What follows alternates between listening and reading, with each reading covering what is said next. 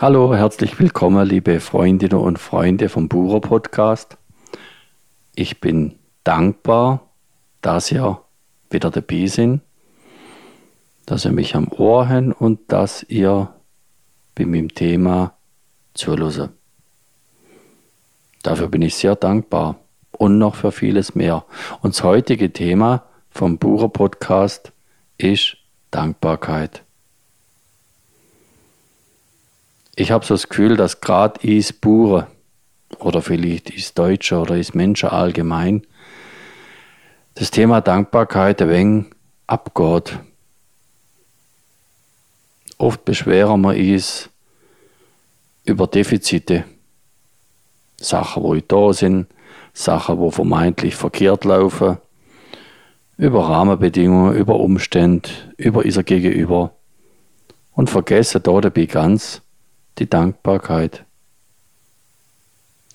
Manchmal muss man erst richtig da liegen, auf dem Ranzen liegen, dass man wieder dankbar wird für selbstverständliche Sachen, wo ein gesunder Mensch gar nicht dran denkt, wo selbstverständlich sind. Ich komme allein aus dem Bett. Man kann sich nicht beibewegen. Man kann nachgehen, wo man will. Essen, trinken.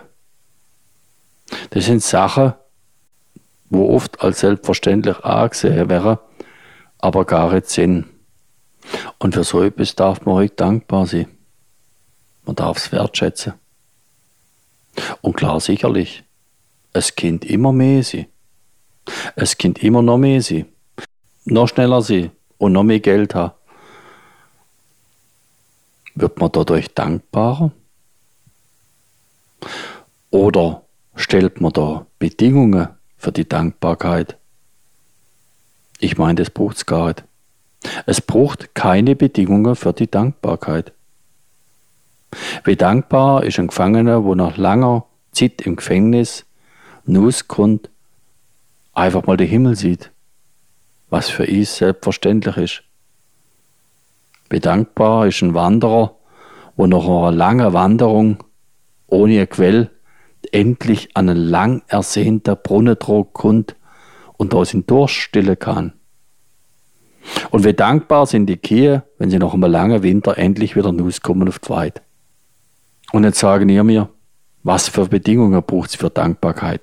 Braucht es erst einen Mangel an etwas, ein Defizit, wo vorher selbstverständlich war, um zu erkennen, dass man dafür hätte dankbar sein oder geht es auch schon vorher, dass man dankbar ist für das, was ist. Und man darf auch dankbar sein für Sachen, wo it laufen, wie man es gern hätte.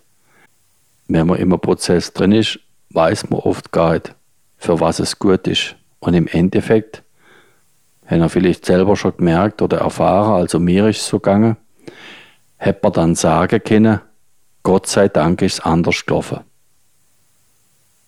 Also, Dankbarkeit braucht keine Bedingungen oder erst einen Mangel oder erst ein Defizit. Dankbarkeit darf da sein. Täglich, zu jeder Stunde.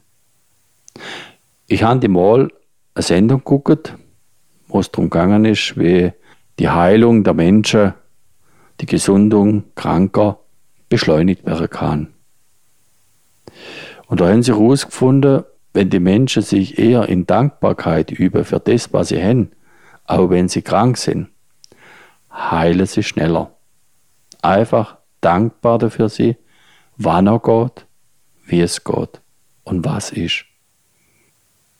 Und es gibt auch im größten Elend, im größten Leid Zeiten, wo man für etwas dankbar sein kann. Und dann geht es besser, dann wird es leichter. Die Dankbarkeit erhält die Dunkelheit der Angst und Frustration. Doch wenn ich erst einmal in so einem finsteren Raum huck mit dem Gedanke, da geht nichts mehr, da passiert nichts mehr, braucht es da von außen eine Kerze, wo angezündet wird, der Dankbarkeit, der Licht, wo erst wieder bescheint, für was ich alles dankbar sein kann? Eventuell ja, und dann darf man dankbar sein für einen Mensch, wo einem so ein Licht aufstellt, in der Dunkelheit, vor Leid, vor Schmerz, Hoffnungslosigkeit und Tristesse. Oder aber ich lose mich nie und merke, aha, da schwingt etwas in mir dankbar für das, was ist. Ich ermuntere euch, weniger Schelte, weniger Jammern, mehr dankbar zu sein für das, was ist. Für euren Körper, für eure Familie, für eure Heimat, für eure Arbeit. Und dann gibt es aber andere Bewusstsein für das, was wir machen. Klar, ich kann mich damit beschäftigen, dass es andere schlechter geht, dass es andere lehrträger haben wie ich.